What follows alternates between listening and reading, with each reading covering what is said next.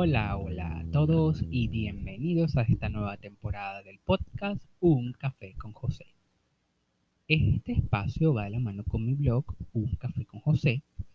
Si no lo han visitado, pueden ingresar a www.josecedenoblog.wordpress.com.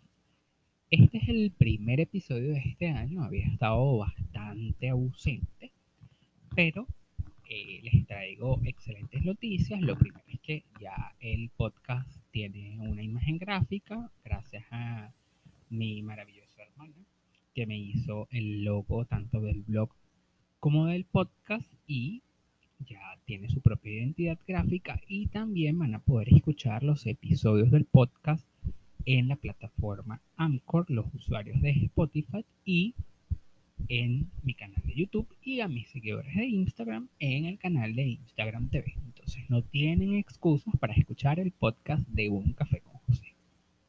Este espacio, como les dije, va de la mano con mi blog. Estaremos hablando de política, sobre política de manera amena mientras nos tomamos un café. El episodio de hoy, que va a ser el primero de esta nueva temporada, va a ser sobre un tema tranquilo, por así decirlo, relajado. Les voy a hablar un poco sobre mi historia de bloguero, sobre algunas cosas que me han funcionado, otras que no tanto. Y bueno, ese va a ser el tema del día de hoy. Hace o principios del mes de enero les dejé un artículo en el blog sobre mi historia de bloguero. Ahí van a conocerlo un poco con más detalle, pero les voy a comentar en resumidas cuentas sobre ese tema y les daré algunos consejos, les estaré comentando sobre aciertos, desaciertos y cosas que me han funcionado en este maravilloso mundo de ser bloguero. Sin más preámbulos, vamos a empezar el nuevo episodio.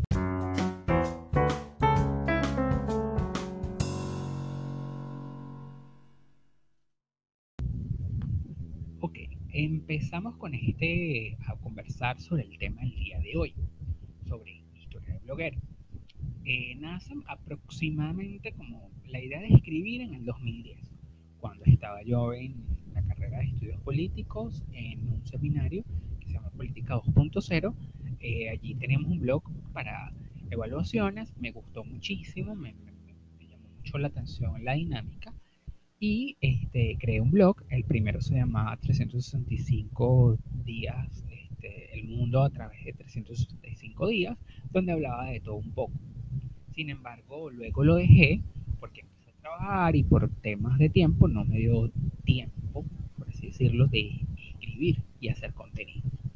En el 2007 me, me entró la idea nuevamente de escribir. Un día estaba conversando con mi hermana sobre la plataforma WordPress, ella me enseñó un poco cómo, cómo funcionaba y bueno, decidí migrar el contenido del antiguo blog, que lo tenía en Blogger, eh, en la página de Blogger, a la plataforma de WordPress. Fue una locura porque, bueno, yo no sabía nada de, de programación de páginas, ni nada por el estilo, ni mucho menos de diseño. Entonces, durante todo este tiempo, desde el 2017 hasta acá, el blog ha mutado muchísimo con el tema de la imagen, cambios, colores, diseños, entre muchísimas otras cosas, ¿no?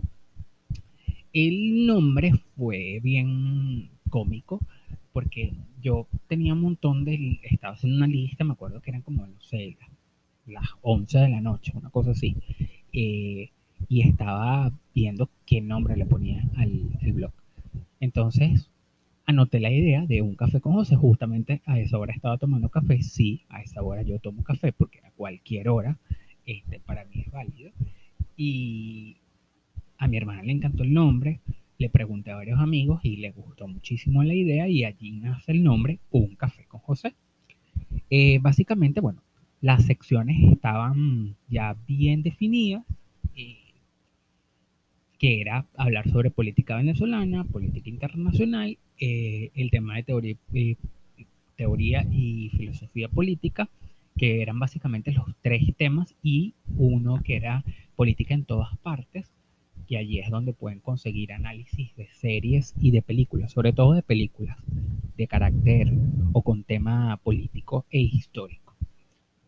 Luego fui agregando un nuevo contenido como las infografías, pero eso eran básicamente los cuatro temas. Dije, ¿qué voy a hacer? Voy a hacer un blog para hablar de política, pero de manera sencilla este, y amena para que la gente pueda entender.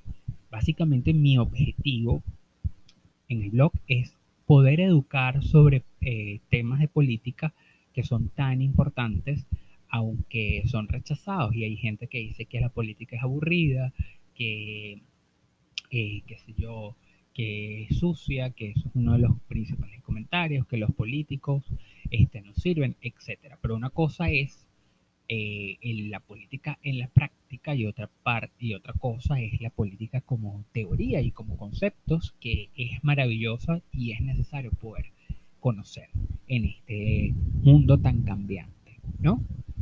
¿Qué cosas he tenido, qué cosas he tenido que aprender en el camino que yo no sabía?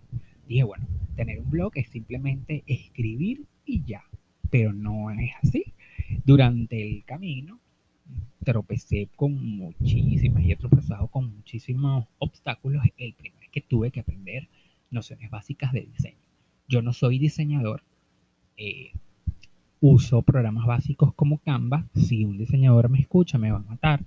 Pero bueno, si eres un diseñador o si eres una persona junior que no conoces sobre diseño, este programa es fantástico porque te da las dimensiones, puedes hacer plantillas, puedes hacer un montón de cosas y a mí me ha funcionado. Eh, igual que el tema de los colores, hay que aprender sobre eso para poder este, tener una imagen de qué es lo que vas a proyectar. También hay que, he tenido que aprender el tema de manejos de redes sociales.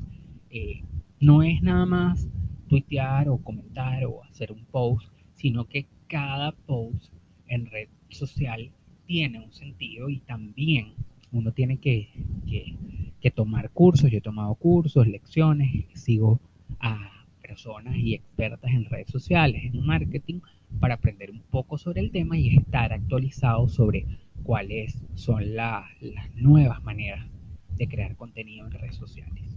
La redacción es fundamental, la práctica es la base, ¿no? Como politólogo, escribir es la principal herramienta de un politólogo y evidentemente si uno no la practica es una habilidad que se olvida. Entonces siempre, constantemente hay que ir innovando con temas de redacción, ¿no? Y por último, la creación de contenido, que es lo más importante, ¿no? Les debo confesar que este ha sido el mayor reto, porque para crear contenido hay que tener disciplina. No solo contenido en el blog, porque tengo que alimentar con artículos, sino el contenido para redes sociales. A veces, por cuestiones de tiempo, para mí es abrumador porque tengo que hacer el post, tengo que diseñar, más el post de las redes sociales. Evidentemente, cada red tiene un tratamiento distinto. Lo que yo diga en Instagram, tengo que manejarlo de manera diferente en, en LinkedIn o en o en Twitter, etcétera, etcétera. Y es uno de los principales retos que es el tema de crear contenido. Pero poco a poco uno va aprendiendo con ciertas cosas. Por eso es importante aprender el tema de manejo de redes sociales. Luego de ahí comentarles qué cosas he aprendido, les voy a dejar cinco tips para crear contenido para un blog que es lo más importante, y podemos continuar en este episodio de Un Café con José. Ya les comenté un poco sobre mi historia como bloguero. Ahora les voy a qué ha funcionado y cosas no al momento de escribir contenidos para un blog. El primer consejo es hacer una ayuda de ideas o una lista con los temas posibles que puedas escribir en tu blog. Esta lista tú la puedes hacer en, en un blog de notas, en un cuaderno o en el mismo celular, en el medio que a ti mejor te parezca y vas colocando los títulos de posibles temas que puedes abordar. En mi caso trato de generar un balance con todas las secciones del blog para al momento de hacer la lluvia de ideas. El segundo consejo es cuidar la redacción y la ortografía, que es primordial. En un blog, el principal instrumento es la palabra. Hay que tener muchísimo cuidado con lo que se escribe y sobre todo si vas a dar alguna opinión. Si tienen algún familiar, conocido, que puedan pasarle el artículo antes, excelente, porque le dan su apreciación siempre y cuando le den críticas constructivas para mejorar el contenido que ustedes están haciendo. El tercer consejo es crear un calendario de publicaciones o en este caso una grilla para redes sociales. Yo manejo dos calendarios. Tengo un archivo en Google Drive, en Excel. Uno es para el contenido del blog, es decir, los temas que voy a redactar con las palabras claves, las temáticas, eh, etcétera, y una grilla para redes sociales con los contenidos que voy a ir publicando en la semana. ¿Qué cosas no me han funcionado? Hacer una grilla eh, toda la semana, para toda la semana en uno o dos días. Es muy agotador. Mi consejo es que en la grilla vayan colocando las palabras claves, si vayan y pueden hacer el post un día antes para redes sociales. En este caso, si van a hacerlo en el blog, aprovechen el momento que tengan inspiración y escriban, traten de escribir el post en un solo día, es mucho más efectivo. El cuarto consejo es abordar temas de actualidad. La realidad es muy cambiante, sobre todo en redes sociales, y debemos abordar temas de interés para ese momento. Sin embargo, yo les aconsejo que puedan escribir dos tipos de contenido o dos tipos de artículos. Artículos temporales que tengan que ver con situaciones del momento, en este caso mi blog es de política y abordo temas como elecciones, acuerdos, negociaciones, eh, etcétera, y artículos atemporales o que algunos lo denominan evergreen, usando ese término, que son artículos atemporales, que son escritos y el lector lo puede leer en cualquier momento, sin necesidad de definir un tiempo y espacio en específico. El quinto consejo, ya les comenté, el primero es una lluvia de ideas, luego tener un calendario de publicaciones, cuidar la redacción, eh, el que les acaba de comentar ahorita, que es hablar sobre temas de actualidad. El quinto consejo es muy importante preguntarle a la audiencia a tu público de lectores qué es lo que quieren leer o si ellos te pueden dar alguna idea de algún tema. A veces, como redactor, uno tiene bloqueo eh, de escritura, como por así decirlo, bloqueo de inspiración, y no sabes de qué hablar. A veces tu audiencia te da ciertos temas interesantes que tú dices, bueno, no he hablado sobre eso, vamos a hablar. Entonces es importante preguntar a tu audiencia, tener interacción en redes de qué es lo que puedes tú escribir en un blog. Les confieso que este ha sido mi mayor reto como bloguero. Tener interacción en redes porque es muy agotador. Tienes que dedicarle muchísimo tiempo y contar con ciertas herramientas, internet, un buen celular, etcétera, etcétera, que te permita tener una mayor interacción al momento, responderle al, al público de manera rápida y oportuna. El sexto consejo que les doy, creo que es uno de los más importantes, y es algo como más personal y más particular, es sean fieles a ustedes mismos. Crean en lo que escriban. Hay muchas personas que les van a decir, pero ¿por qué no hablas de eso? Nadie te va a leer. Eh, es aburrido o es nada más para X tipo de público. Simplemente confíen en lo que ustedes están haciendo con pasión, háganlo con dedicación, con muchísimo amor y van a ver que ese contenido y lo que ustedes publican lo va a leer alguien, lo va a apreciar, le va a llegar en un momento en específico, sea del tema que ustedes vayan a abordar.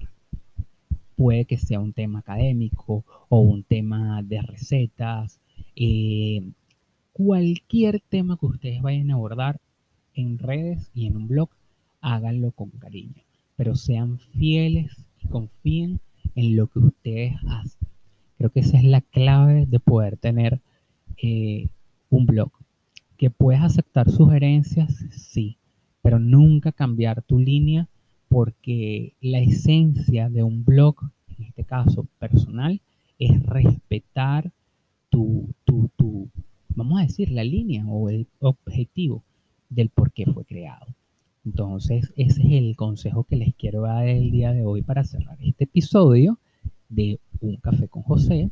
Los invito a que estén pendientes de los nuevos episodios que les tendré por allí mientras se toman un café con José.